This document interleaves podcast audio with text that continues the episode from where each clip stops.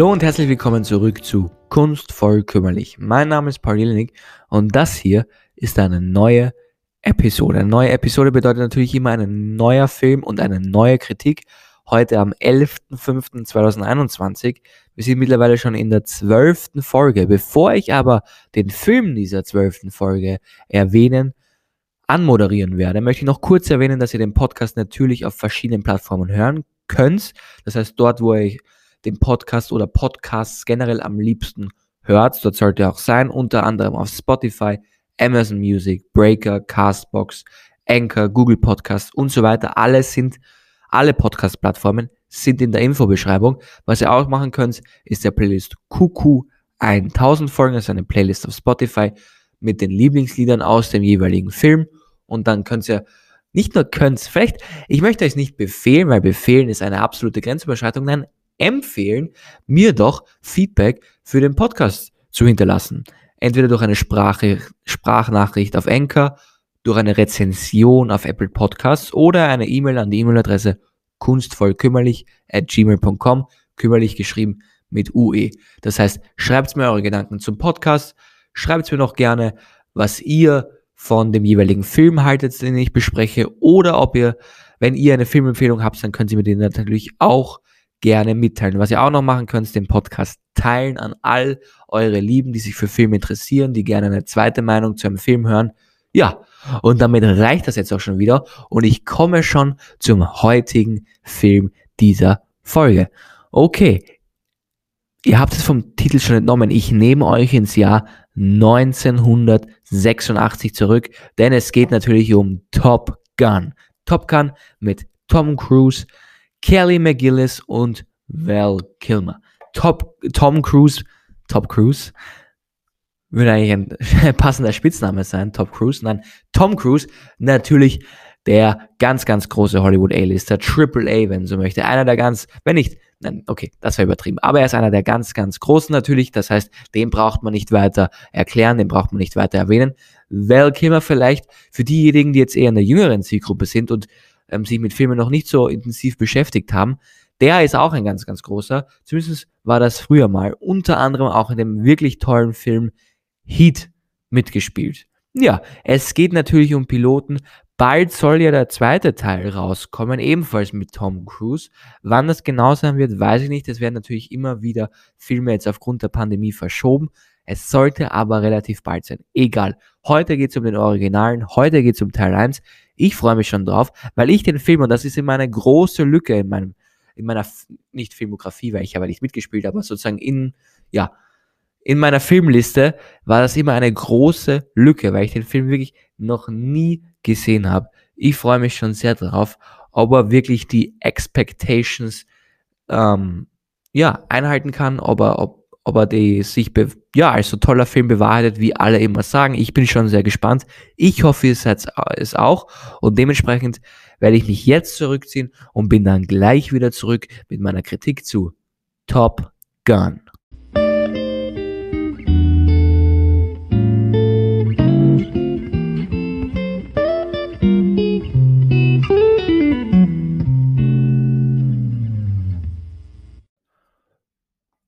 Da bin ich auch schon wieder, eine Stunde und 49 Minuten später, denn so lange dauert der Film.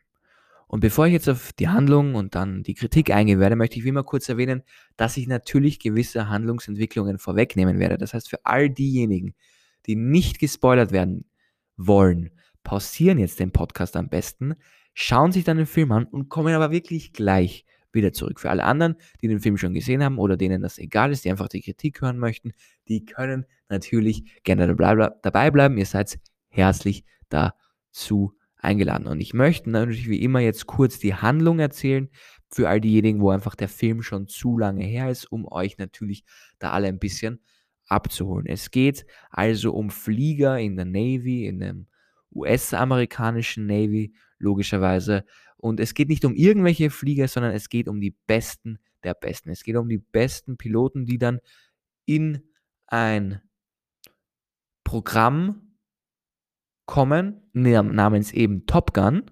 Daher natürlich dann auch der Name. Da werden sie nochmal zu besseren Piloten ausgebildet, ausgebildet, sie kriegen noch einmal spezielle Fähigkeiten oder einfach Wissen. Das heißt, da geht es noch einmal wirklich um zur Weiterbildung sozusagen für die Besten der Besten. Das heißt, wir verfolgen dann eigentlich Pete Mitchell, also Tom Cruise, beziehungsweise sein Spitzname im Film ist Maverick, wie er eben dieses Programm durchläuft, gemeinsam mit seinem Flugpartner Goose. Die haben alle so lustige äh, oder kreative Spitznamen Goose, Maverick, Iceman, Wolfman, Hollywood.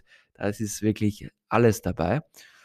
Und naja, also wir begleiten eben zentral Tom Cruise, also Maverick in diesem Programm und dann später nochmal im großen Endkampf und was er da eben alles so lernt, was er da alles so macht und wie er sich persönlich auch entwickelt. Und mehr muss man gar nicht dazu sagen. Die Handlung ist nicht furchtbar komplex, aber jetzt seid ihr sozusagen hoffentlich alle wieder abgeholt. Jetzt wisst ihr wieder, um was es nochmal genau geht. Und dementsprechend komme ich dann jetzt auch schon gleich zu meinem ersten Kritikpunkt, in dem Fall aber eben positiv, positiver Kritikpunkt, also einen Punkt, den ich positiv hervorheben möchte. Und das ist natürlich die, diese Heroisierung und Ikonisierung der Fliegerei auf eine Weise sozusagen, wo dann diese Piloten dann wie die coolsten Typen rüberkommen.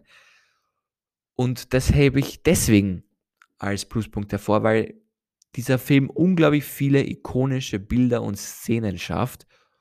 Und das klingt jetzt banal, aber das ist furchtbar schwierig. Das schaffen eben nur eine Handvoll Filme, wirklich sich mit seinen Bildern, mit seinen Charakteren, mit seinen Szenen, mit seiner Musik so einfach ins Gehirn, in die Netzhaut, wo auch immer einzubrennen, dass er einerseits natürlich dann in eine Liga kommt, wo er eben zu den ikonischsten, nicht unbedingt zu den besten, aber zumindest zu den ikonischsten äh, Filmen zählt und wo er einfach Dinge schafft, die die Filmgeschichte als solches beeinflussen. Natürlich Danger Zone oder Take My Breath Away, I Feel the Need for Speed, You Can Be My Wingman, natürlich das Motorrad, auf dem Tom Cruise die ganze Zeit immer dumm fährt und ähm, auch neben dem Flugzeug, das dann startet oder diesem Jet.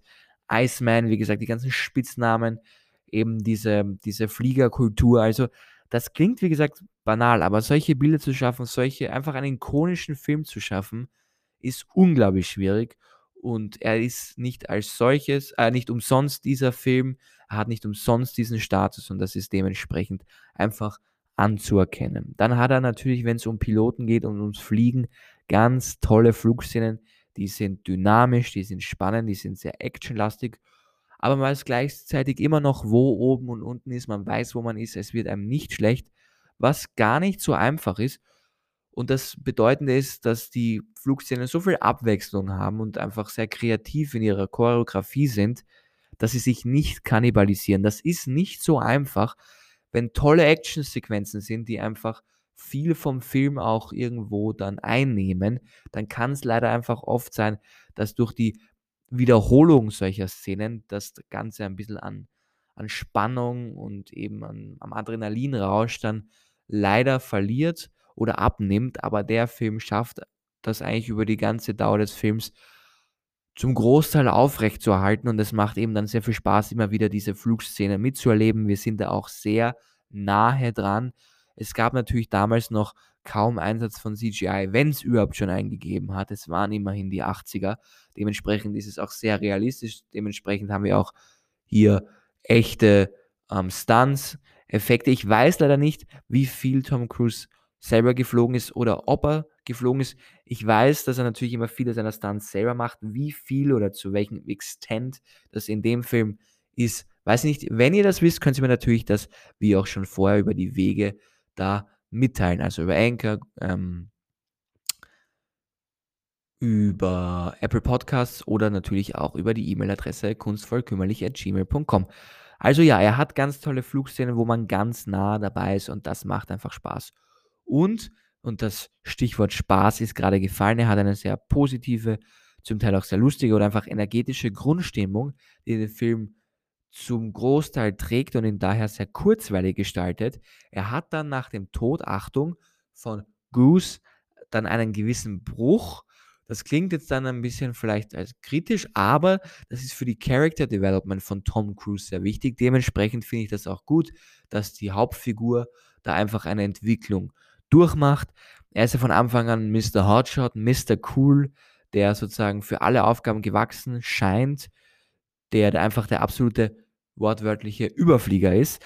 Aber das ist einfach auf Dauer langweilig, wenn man gefühlt keine Herausforderungen hat und dementsprechend ist das wichtig, dieser Bruch fürs Character Development und passt dann auch sehr gut. Das heißt also, um die ganzen positiven Punkte nochmal hervorzuheben, es ist natürlich very 80s, es ist aber sehr action- und adrenalinlastig, es ist sehr ikonisch, es hat eine tolle Musik und ja, er ist natürlich aber auch sehr Testosteron geladen, er ist sehr maskulin.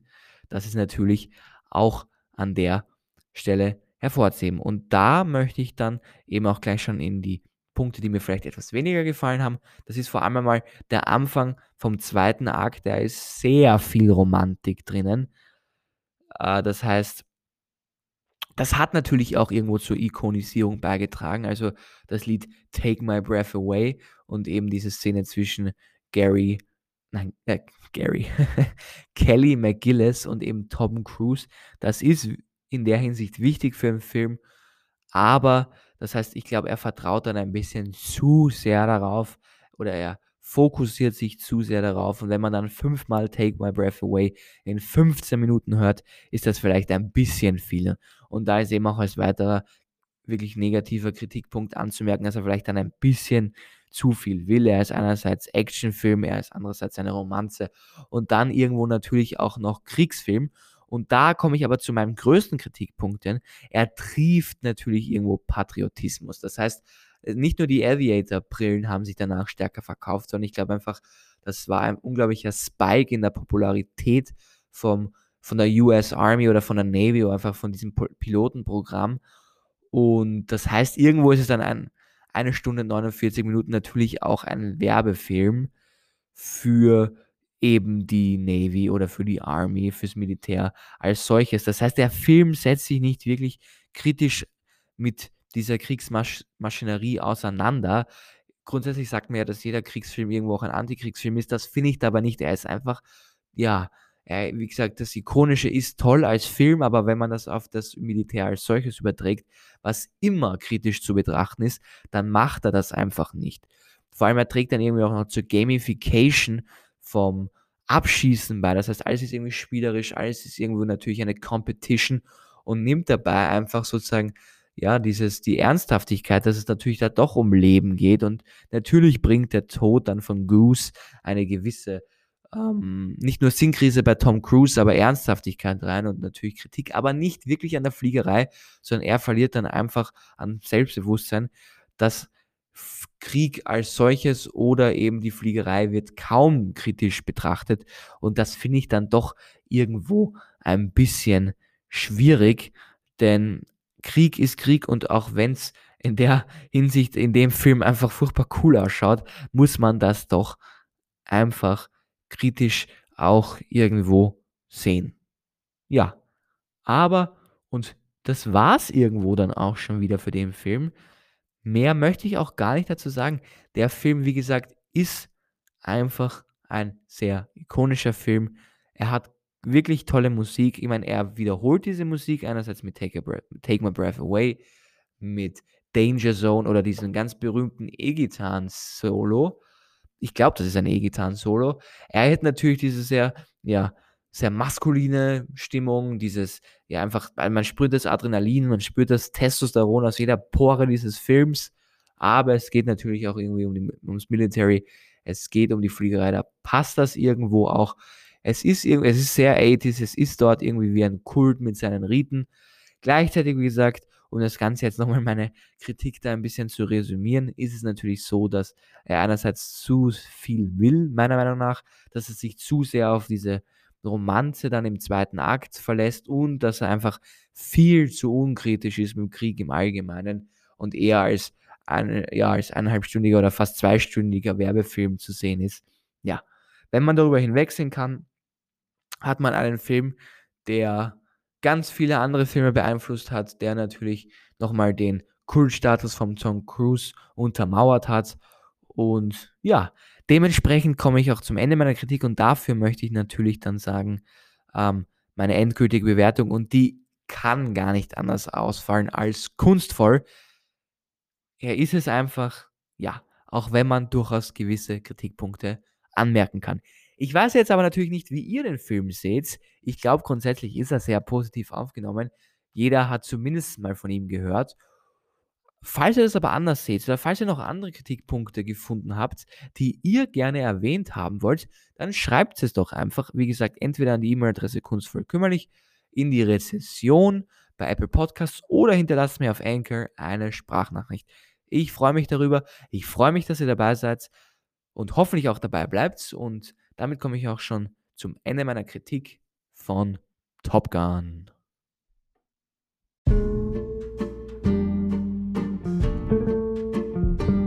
Und mit dem Ende meiner Kritik komme ich natürlich zum Ende dieser Folge kunstvoll kümmerlich. Es hat wie immer furchtbar viel Spaß gemacht. Top Gun ist irgendwo einfach ein sehr cooler Film.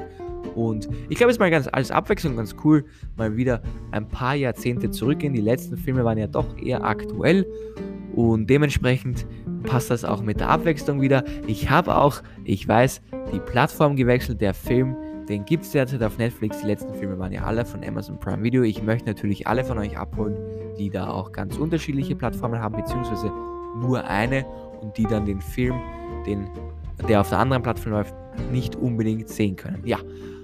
Aber das war's dann noch nicht für diese Woche. Nicht vergessen, am Donnerstag kommt schon wieder die nächste Folge. Welcher Film das sein wird, da möchte ich jetzt noch gar nicht zu viel verraten. Und ja, jetzt bleibt mir eigentlich nur noch zu sagen, das hier ist kunstvoll kümmerlich. Mein Name ist Paul Jelenik und bis zum Donnerstag alles Liebe.